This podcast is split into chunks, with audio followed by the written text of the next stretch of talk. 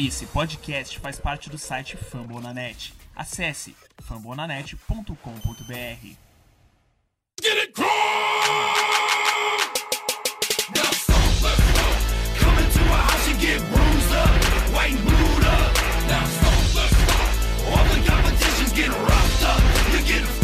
Fala pessoal, estamos aqui para mais um episódio do podcast Codes Brasil. Nosso episódio número 124 podcast feito em parceria com o site do Fambonanet. Eu sou a Carol Vago, colunista do Codes Brasil lá no site do Fumble também. E para esse nosso episódio de hoje, para concluir a temporada dos Colts, infelizmente teremos que concluí-la antes do que gostaríamos, né? Eu tô aqui com o Lucas Martins, do Hostel BR. Fala, Carol. Fala, galera. É, vamos aí, apesar da, da derrota, da eliminação, é, muitas coisas positivas que dá pra tirar dessa partida e da temporada. É isso, e também tô aqui com o Pedro Jorge, que também ajuda a gente lá na coluna do Fumble. Fala, Pedro, tudo bom? Fala, Carol, tudo bem? Fala aí, Lucas, beleza? É, felizmente a temporada acabou, mas a gente sai de, de cabeça erguida porque a gente deu mais trabalho do que muitos imaginariam e fica aquele gostinho de quero mais para a próxima temporada. Então, no nosso episódio de hoje, nós vamos comentar a infeliz derrota para o Buffalo Bills na rodada de Wild Card. E também vamos fazer alguns comentários sobre a última notícia é, que infelizmente acabou chegando, uma notícia que a gente imaginava que iria chegar para a gente, foi a aposentadoria do Castonzo. Mas é isso, bora então para o primeiro bloco do episódio, vamos falar desse confronto contra os Bills.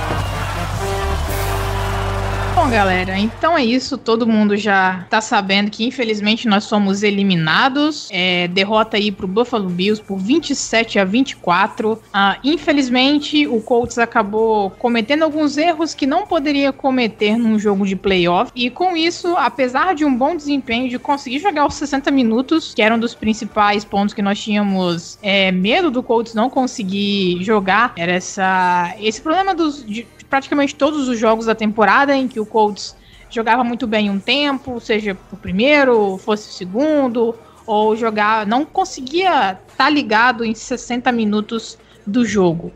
É, o Colts conseguiu é, fazer uma boa partida, entretanto, nós conseguimos observar alguns erros individuais e pontuais, vários na verdade, que acabaram ao longo do jogo minando as oportunidades do Colts de se estabelecer à frente do placar e acabou dando a oportunidade do Buffalo Bills de vencer a partida com o Stephon Diggs fazendo mais um excelente jogo, com o Josh Allen com mais uma boa partida. Infelizmente, o Colts acabou perdendo. E aí, é, eu gostaria que vocês destacassem. Vamos começar com o ponto negativo, para depois a gente também falar do lado positivo. É, sobre esses erros que acabaram é, custando aí pro Colts a classificação para a próxima rodada dos playoffs. É como a Carol falou, foram muitos erros que, que aconteceram durante o jogo. Primeiro que a gente pode destacar numa tentativa de arriscar uma quarta descida, que aí eu não vou entrar no mérito se deveria ou não arriscar, mas a gente sabe que o Frank Reich é bem agressivo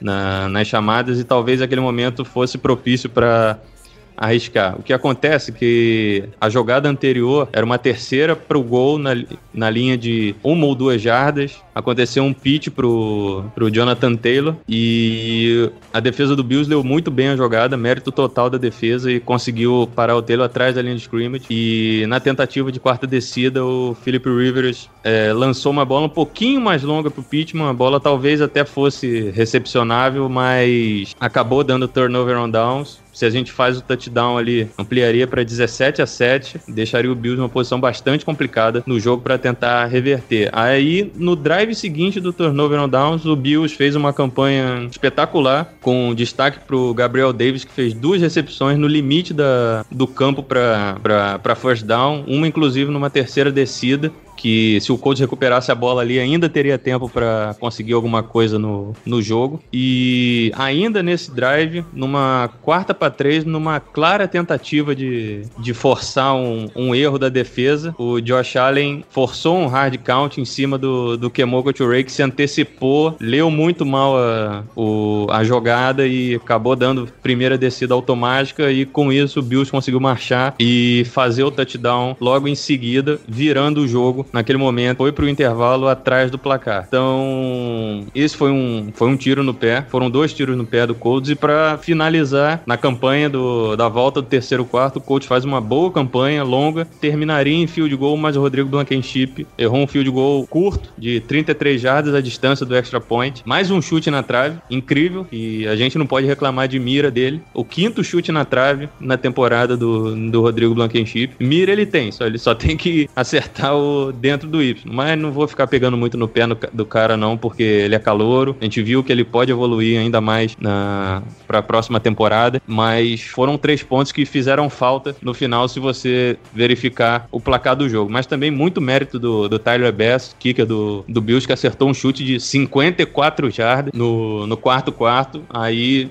ficou difícil. Aí, com aquele chute, a gente teve quase a certeza, é, hoje não é o nosso dia. E só aproveitando então a deixa, antes do Teams falar, já que o Pedro tocou nesse assunto da, uh, da chamada da jogada uh, antes do, da tentativa na quarta descida, é, o Frank Wright chegou a comentar após o jogo que é, aquela chamada ele foi ele fez com base no estudo de tape do Bills durante a temporada, e mas ele deixou bem no ar. Ele só falou assim que foi com base no estudo de tape e que, pelo que eles estudaram, aquela jogada era pro cara, era pro Jonathan Taylor entrar na endzone com tranquilidade. Só que aí a gente resolveu dar uma de curioso, né? É, repassamos todos os touchdowns terrestres que o Bills sofreu durante a temporada e nós não encontramos nenhuma jogada similar àquela que tenha resultado num touchdown contra o Bills. É claro, existem outras situações, não é só é, é, ali na goal line que pode ter acontecido isso, mas existem outros pontos também para ser analisados no tempo, mas a gente acabou ficando com essa curiosidade. Então, só fazendo um pouquinho do advogado do diabo aí, é, a gente queria registrar isso aqui também. A gente espera que de fato ele tenha encontrado uma possibilidade de forçar um erro aí, é,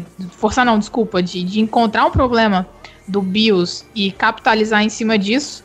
Mas nós revisitamos esses touchdowns e aí acabou ficando uma pulga atrás da orelha, uma dúvida um pouquinho maior com relação a essa jogada que ele chamou. É, é isso, galera. O Pedro já falou muito bem. Assim, no detalhe, quando você vai jogar contra times bons igual o Bills fora de casa, é difícil. Você não pode cometer muitos erros. A gente cometeu realmente muitos erros. Nosso time é muito, muito bom. Por isso que a gente conseguiu manter o equilíbrio praticamente a partida inteira. Quando você comete a quantidade de erros que a gente cometeu, é tipo assim, erros é, não forçados, né? Foi a gente, como, como, como o pessoal costuma falar no tênis, erros não forçados. A gente não, o Bills não forçou a gente a cometer erros. A gente que cometeu os erros de bobeira, por exemplo, o Ray, o time todo, a defesa toda sabia que aquilo seria, seria uma tentativa de cavar um offside. Ele vai e, e vai e comete offside. É, teve uma jogada também que o Rivers deu um passe um pouquinho atrás do Pittman, que era uma terceira descida. O Pittman estava completamente livre, que seria um first down automático. E o Rivers errou, teve o erro de chute do, do Rodrigo, teve na quarta descida o drop do Pittman. E eu, assim, eu acho que uma coisa que acabou prejudicando muito a gente na partida, que a gente não tinha visto muito, né? É, a Carol e o Pedro podem até me corrigir se estiver errado, mas acredito que a gente não tinha, não tinha visto muito isso nas últimas semanas e na temporada inteira, no geral, que era um drop. A gente não cometia, a gente não era um time que cometia muitos drops. E nessa partida a gente cometeu muitos, se não me engano, foram seis drops. Então, assim, de jogadores que não costumam dropar, o Jonathan Taylor, eu até comentei na hora do jogo que é, ele não tinha nenhum drop na temporada, cometeu dois drops nessa partida. Pittman teve drop, o Pascal teve drop, que são jogadores muito consistentes. Então, assim, esses errinhos assim vão somando e acabam sendo motivo da vitória, da derrota, mas assim, muito orgulhoso da equipe. A equipe fez uma excelente partida. Acho que se a gente passasse do Bills, tinha totais condições de brigar, de brigar com qualquer time da AFC e da NFC. Acho que o nosso time é um time muito, muito bom, muito qualificado. É, foi no detalhe, acontece, jogando fora de casa contra os melhores times da NFL. Pode ser até que o Bills vai e ganhe o Super Bowl, porque eles têm uma equipe excelente também. Então, assim, é, a gente perdeu, a gente tem que ter noção que a gente perdeu para muito qualificada também. Então, assim, é, não tem muito o que a gente fazer. É óbvio que a gente queria que, que tivesse tivesse ganho, óbvio que a gente queria que não tivesse cometido tantos erros, mas, mas assim, de qualquer forma, o time jogou muito bem. Felipe Rivers, mais uma vez, calando a boca de todo mundo, jogando muito, mais de 300 jardas, é, nenhuma interceptação. É, Jonathan Taylor jogando bem também, apesar dos drops, correu bem com a bola. O Hines correu bem com a Pittman, jogou bem também. Tinha umas semanas que ele é, não tinha um jogo tão bom igual ele teve é, nessa partida. Então, assim, Darius Leonard provavelmente teve a melhor partida dele na temporada, realmente jogou muito, Danny Qualto. Então, assim, o Colts jogou muito nessa, não tem o que falar. A gente jogou muito. O que diferenciou a derrota da vitória foi, foram erros cruciais ali em momentos importantes. Mas o Colts realmente jogou muito e, e merece muito mais respeito da mídia, merece muito mais respeito mesmo. É, falaram de atropelo, falaram de não passar por cima, é passar o carro, é, membros da mídia, e a gente viu que não foi assim. E semana passada a gente falou que não é assim, sim, porque nosso time é muito bom é, e brigou de igual para igual com o Bills, que é provavelmente um dos melhores times da NFL, se não for o melhor. É, você, você comentou aí da questão dos drops, né? É, o Taylor teve um drop, se eu não me engano, no último jogo da temporada. A gente tava até brincando que a gente é, tava falando que seria uma temporada limpa dele aí, sem drops, pra calar a boca de quem falava que ele não teria capacidade de ser uma boa arma no jogo aéreo. E aí parece que depois disso a gente zicou também, né? Eu assumo até a zicada, porque acho que eu comentei aqui no podcast que, que o Taylor tinha afastado qualquer crítica nesse sentido. E também afastou as críticas, especialmente com relação a fumble também. Ele só soltou um na temporada, também foi crucial. Mas enfim, é um só. E aí é um outro ponto pra gente comentar em outro momento. Mas nessa partida, o Colts teve sete drops. E assim, a gente viu acontecer drop nessa temporada. O Pittman já tinha tido drop, o Taylor teve na última semana, o Pascal também já teve,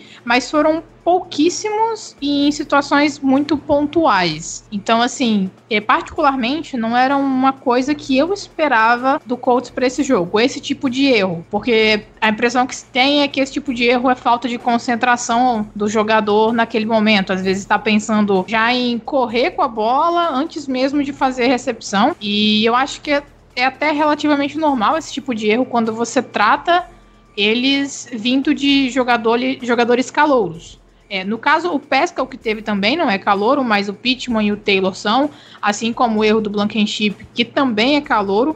Então, é uma leve passada de pano aí também para eles, não tem problema, eu admito que é uma passada de pano.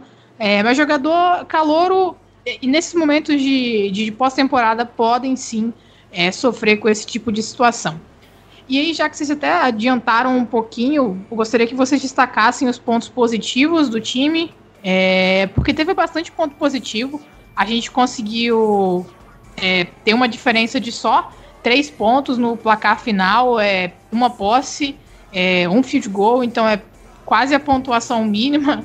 Então, assim, eu acho que a gente tem muito positivo, muito ponto positivo para tirar dessa atuação e conseguimos nos manter no jogo, é, mesmo com o ataque sendo bastante questionado em alguns momentos conseguimos jogar 30 minutos e conter um ataque do Bills que tinha uma média acima de 38 pontos nas últimas três semanas da temporada regular a apenas 27, o que na minha opinião foi um grande feito quando você vê o Josh Allen jogando a nível de MVP e você vê o Stephon Diggs fazendo a temporada que ele fez também.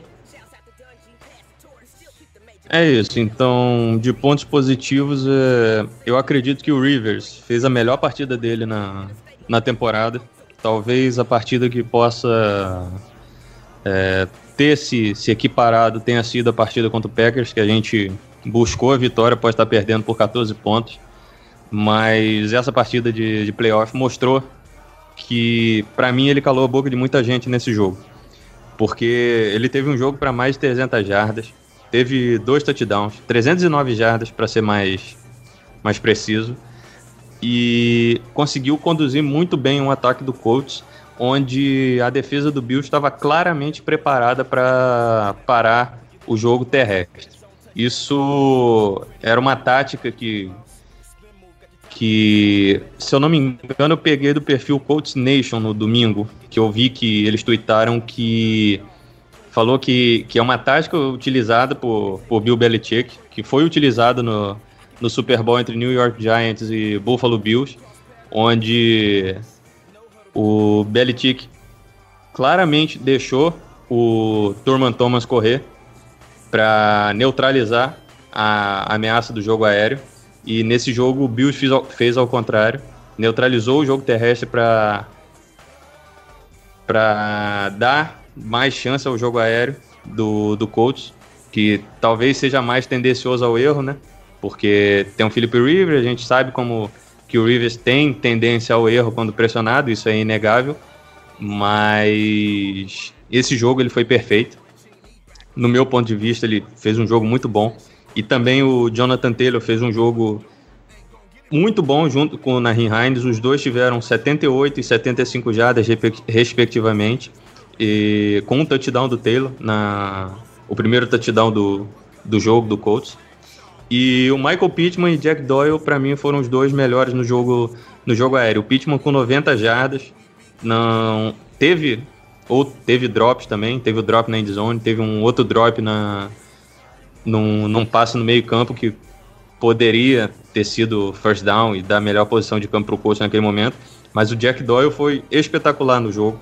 Teve um touchdown, sete recepções em nove alvos e 70 jardas e mostrou que o Bill sim teve dificuldade para marcar Tyrande e isso foi bastante explorado. Teve o Jack Doyle com 70 jardas, o Trey Burton com 34 e o Moali Cox com 32 jardas. Então, quase 140 jardas aí entre todos os Tyrands do Colts e a gente conseguiu explorar bem esse matchup favorável ao nosso ataque contra a defesa do Bills, que sofreu um bocado com o Tyrande no durante a temporada. E na defesa, a gente. É, é duro, é duro falar isso, que talvez a, o jogo mais constante do, da defesa tenha sido esse e foi uma, uma derrota. Que a defesa fez o que pôde, ela conseguiu limitar o ataque do Bills até certo ponto, porque é bastante complicado. Você jogando fora de casa um playoff sem seu quarterback titular, que era o Rocky assim também, estava fora, e com,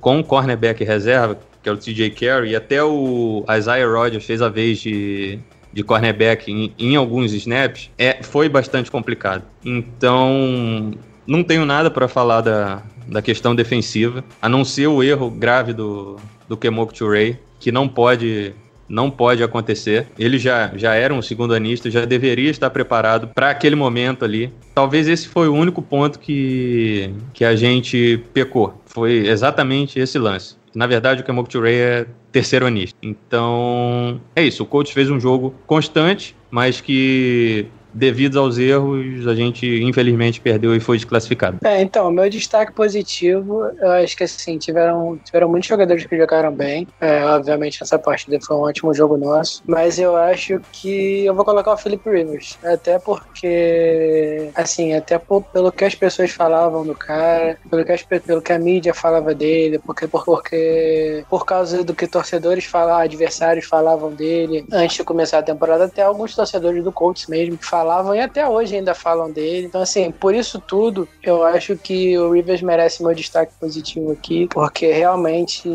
eu acho que foi só uma consolidação do que ele fez a temporada inteira, essa partida dele é, no fim de semana. Eu acho que muita, muita gente falava que o Rivers não podia mais lançar bola, o Rivers não tinha braço, o braço do Rivers estava caído, é, não tinha mais força nenhuma, não ia dar certo no Colts, o Colts não ia conseguir brigar por nada por causa dele. E a gente sabe que não foi isso que aconteceu. A gente sabe que ele jogou muito bem durante a temporada inteira e nesse, nesse jogo em específico jogou muito, muito, muito. É, acho que é grande parte da gente ter feito uma partida tão equilibrada e tão boa como a gente fez passa pelas mãos dele. Porque assim, 27 de 46 passes, 309 jardas, dois touchdowns, um dos melhores quarterbacks desse fim de semana, é, se não for o melhor. É, então, assim, realmente jogou muito e, e, consagrou essa temporada maravilhosa que ele fez. Eu torço para que o Colts renove com ele. Acho que tem boas opções também no mercado mercado, no draft, mas assim, eu acho que o Rivers ainda tem lenha para queimar e dá para deixar alguém desenvolvendo. Depois, né, né, durante a off-season a gente vai falar mais sobre isso, mas eu acho que dá para deixar um jovem desenvolvendo atrás dele e deixar o Rivers por mais uma temporada que ainda jogou muito nessa temporada. Eu acho que pode render na temporada que vem também. Então, assim, meu destaque positivo vai pro Rivers, porque ele merece demais depois dessa partida dele. Eu também tenho um destaque positivo para fazer, e aí eu vou citar o Leonard. Assim, eu acho que a gente nunca se cansa de falar bem dele, e pro provavelmente também eu acho que a gente pode dizer que se não foi o melhor jogo da temporada do Leonard, foi um dos melhores. Ficou muito perto disso. Então, assim, por diversos momentos ele foi muito importante até para conter o Josh Allen. É,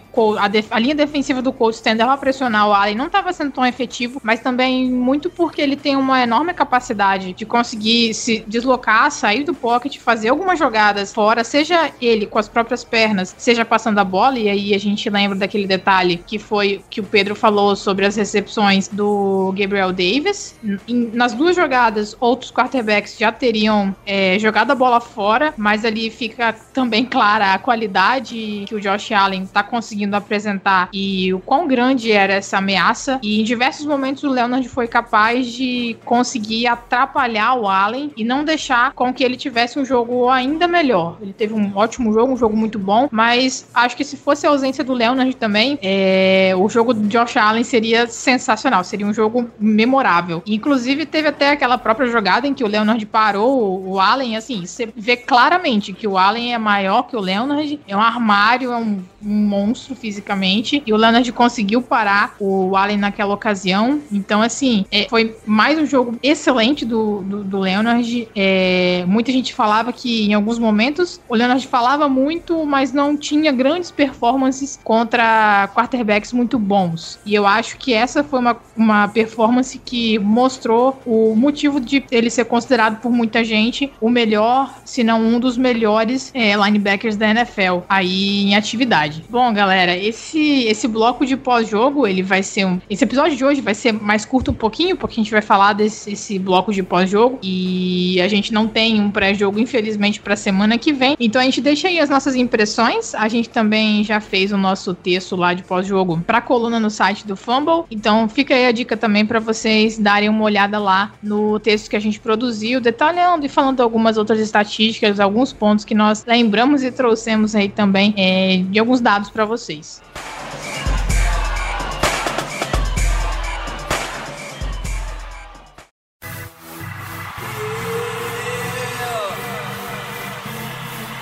Nesse segundo bloco que a gente está fazendo aqui agora, mais uma questão de notícia, né? Uh, a gente teve, agora no dia da nossa gravação, felizmente acabou coincidindo, a gente até ia gravar antes. O Castonzo anunciou a aposentadoria. Era uma aposentadoria, digamos, bem provável e esperada, dado as lesões que ele teve durante essa temporada. Ele já tinha é, pensado nessa aposentadoria na off-season anterior, mas tinha estendido o contrato com o Colts por duas temporadas, então ele estava sob contrato para 2020 e para 2021. Só que aí, durante essa temporada, ele lidou com lesão nas costelas, lidou com lesão no joelho e há algumas semanas atrás sofreu uma lesão no, no tornozelo que acabou tirando ele do resto da temporada, motivo pelo qual nós estávamos usando é, jogadores alternativos aí, em alguns momentos, em especial nesse jogo contra o Bills, a gente estava com o Veldir, que já até foi para o time, estava no nosso practice squad, né? É, então, aí a gente também tem que lembrar desse momento, que é a aposentadoria do Castonzo. Ele fez 144 jogos pelos Colts e muito provavelmente vai ser um cara que daqui a alguns anos vai estar tá no Ring of Honor do time. Era o último remanescente da era Polian no, no Colts foi draftado em 2011 na primeira rodada. Então a gente tá vendo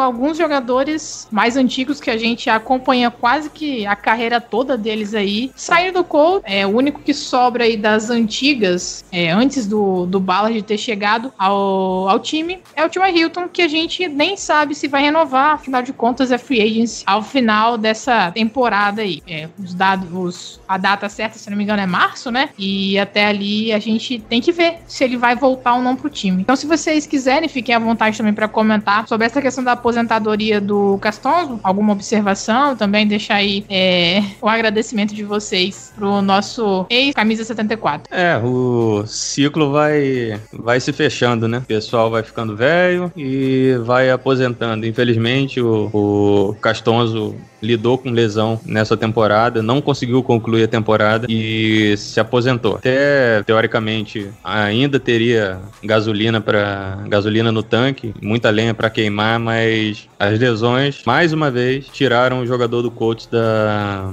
da sua carreira, né? Já não basta o baque que a gente sofreu ano passado com a aposentadoria do. Ano passado não, ano retrasado, já estamos em 2021. Aposentadoria do Luck, né? E o Castonzo, com 32 anos, se aposenta, mas fica aqui nosso agradecimento ao né? cara que, que sempre honrou, honrou a ferradura. Foi, foi até curioso, né? Porque ele foi draftado para proteger o lado cego do, do Peyton Manning, mas não teve nenhum snap com o Peyton Manning. É, foi curioso isso, porque ele serviu de proteção para Kerry Collins, Curtis Painter, Dan Orlovsky, Andrew Luck, Matt Hasselbeck, Josh Freeman, Ryan Lindley, Scott Tolzien, Jacoby Brissett e agora Philip Rivers para encerrar a carreira. Então, novamente, o particularmente no, no começo da carreira dele, eu não gostava muito dele, porque toda vez que vinha o snap, eu tinha a sensação que ele cometia falta direta. Talvez o meu, meu conhecimento de futebol americano na época era limitado, mas eu escutava muito isso, que holding number 74 offense, quase sempre. Então, isso me fazia não gostar muito dele, mas a gente entende depois por que, que ele cometia essas faltas. Porque ali o resto da linha ofensiva era uma verdadeira porcaria e tinha que dar o um mínimo de tempo para Andrew Luck fazer o, os passes. E mesmo assim, às vezes, o Luck não conseguia. Mas depois que a gente vai entendendo melhor o jogo, a gente percebe a importância do jogador e o Castonzo foi um dos jogadores mais importantes pro, pro coach voltar a ser o que, o que foi na época de, de Peyton Manning e até durante o período Andrew Luck. Então, mais uma vez, fica o nosso agradecimento ao Camisa 74 por ter jogado por 10 temporadas com o Colts e é isso aí fechou o ciclo e vamos, vamos torcer pra gente achar um left, um left tackle tão competente quanto ele. É isso, galera. O Pedro já falou muito bem. É, o Castonzo foi importantíssimo por um grande período dessa década. Eu, por exemplo, nunca vi o Colts sem o Castonzo, desde que eu comecei a acompanhar o Colts. O Castonzo era do time, é, então assim, ele tá desde 2011 no time. É, não perdeu muitos jogos por lesão, é, foi sempre muito consistente, sempre muito regular. Era um jogador sempre sempre bom, nunca foi um jogador ruim, não teve nunca teve uma temporada ruim, sempre temporadas boas. Assim, nunca foi para Pro Bowl, mas também foi sempre aquele jogador que podia contar. É, até em momentos que o Pedro falou que o Luck tinha apenas ele que poderia contar ali na linha ofensiva, o resto eram todos ruins. O Castonzo estava ali, até essa última passagem dele pelo Colts, que a linha ofensiva era maravilhosa, ele também estava ali fazendo, jogando do mesmo nível, talvez até melhor nos últimos anos. Então, então assim, é uma perda considerável Óbvio, left tackle é uma das posições mais importantes do futebol americano. Então, assim, é uma perda muito considerável, mas a gente tá, tá em bom caminho, porque a gente tem o Nelson, que, que já, test, já foi testado como left tackle. O Wright também já comentou que ele pode jogar como left tackle. Eu acredito que, assim, o Quinton Nelson é o melhor jogador de linha ofensiva da liga, não importa a posição. Então, se você colocar ele como left tackle, ele também vai jogar muito, eu acredito nisso. Então, assim, tem ele. Mas o ideal é a gente pegar algum jogador, né, no draft ou free agents. Eu acredito que o Colts vai trabalhar com isso. É, tem bons jogadores nesse draft, é uma boa classe de offensive tackles. A gente tem a escolha 21 ali, então assim, a gente tem condições de pe pegar um tackle bom, seja na 21, seja na segunda rodada. Então assim, e a gente tem um excelente técnico de linha ofensiva que é o Chris Strawson, que entende muito da coisa, desenvolve muito bem os jogadores. A gente conseguiu desenvolver muito bem o Braden Smith, a gente conseguiu desenvolver muito bem o Glowinski, que antes de chegar no Colts não era um bom jogador. A gente conseguiu desenvolver muito bem outros jogadores também. Então, assim, o próprio Quinton Nelson, o Ryan Kelly melhorou, melhorou também nos últimos anos. Então, assim, a gente está em muito boas mãos. Temos uma boa comissão técnica, temos um GM que enxerga bem jogadores de linha ofensiva, que ele já draftou dois jogadores que praticamente um recebeu voto para Paul Pro, que é o Brandon Smith, e o outro que é o Quinton Nelson, que a gente conhece. Então, assim, é, e pegou também o Glowinski, então tem um ótimo olho para linha ofensiva. Então a gente está em boas mãos. Como eu falei, a gente tem todos os recursos para poder fazer com que alguém substitua o Castonzo óbvio que não vai ter a mesma carreira com o Castonzo. A gente torce que tenha, mas é muito difícil. O cara que jogou uma década pelo time, o cara que jogou bem praticamente, quase não perdeu o jogo, é muito difícil. A gente espera que se ele fizer metade que o Castonzo já fez, é, pelo Colts está ótimo. Está em boas mãos, então, apesar de ser uma necessidade, acredito que a gente consiga se virar bem em relação a isso. E só uma curiosidade, os últimos tackles que foram titular, o último tackle que foi titular de uma partida do Colts, que não foi o Anthony Castonzo, foi o Charlie Johnson, wild card contra o New York Jets em 2010, o último jogo de, de Peyton Manning com o Colts.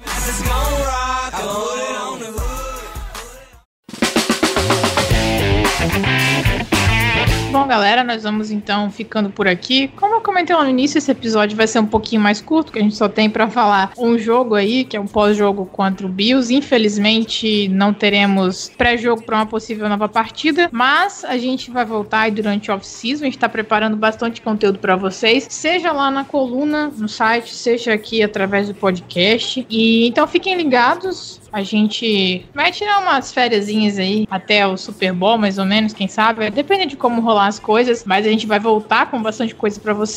Então, eu gostaria de agradecer a todo mundo que nos ouviu durante essa temporada. Gostaria de agradecer o Pedro, o Lucas, o Borel, que não pôde estar aqui hoje, é, por terem me acompanhado aí nessa temporada um pouquinho diferente. Lembrar do Davi, que não pôde estar aqui com a gente e jogou essa bomba aí para mim para apresentar o programa para vocês. Então, gostaria de agradecer a todo mundo. Espero que vocês tenham gostado da minha participação diferente dos anos anteriores, mas o Davi vai voltar, podem ficar tranquilos também. Lucas, Pedro, muito obrigado pela participação. Fiquem à vontade para se despedir da galera. É isso, valeu Carol, valeu Lucas, valeu Borel, que infelizmente não está aí hoje. Davi, que ficou no IR na temporada. Vamos voltar aí no, no ano que vem. E é isso, mais uma temporada se fechando, mais uma temporada que eu avalio como positiva do, do Colts. E é isso, vamos voltar mais forte para a próxima temporada. Vamos ver quais são os movimentos do, do coach na, nessa off-season, nessa free agent, no draft.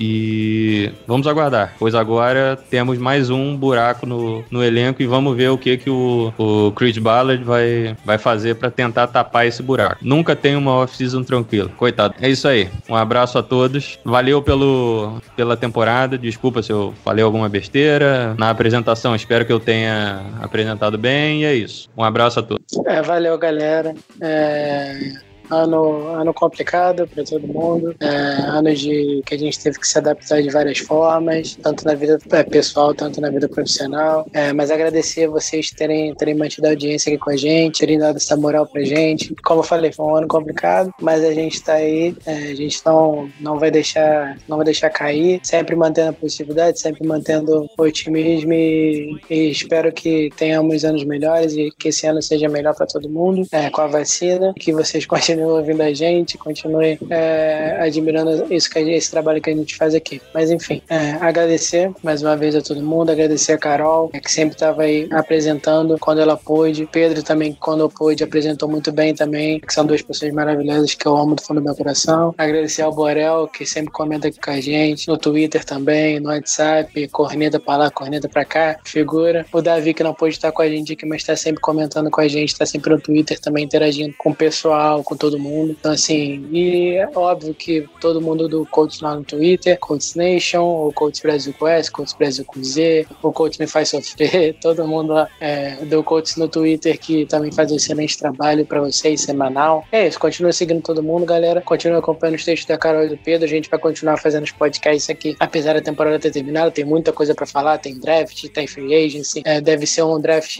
agitado pra gente, né? Tem muitas indefinições ainda nessa, nessa off-season para quem vai ser o novo quarterback, o que, é que a gente vai fazer em relação a isso, em relação ao left tackle, em relação a, ao pass rush, que a gente precisa melhorar. Assim, vamos comentar muito ainda sobre isso durante a off-season. Agradecer mais uma vez e até a próxima. Tamo juntão.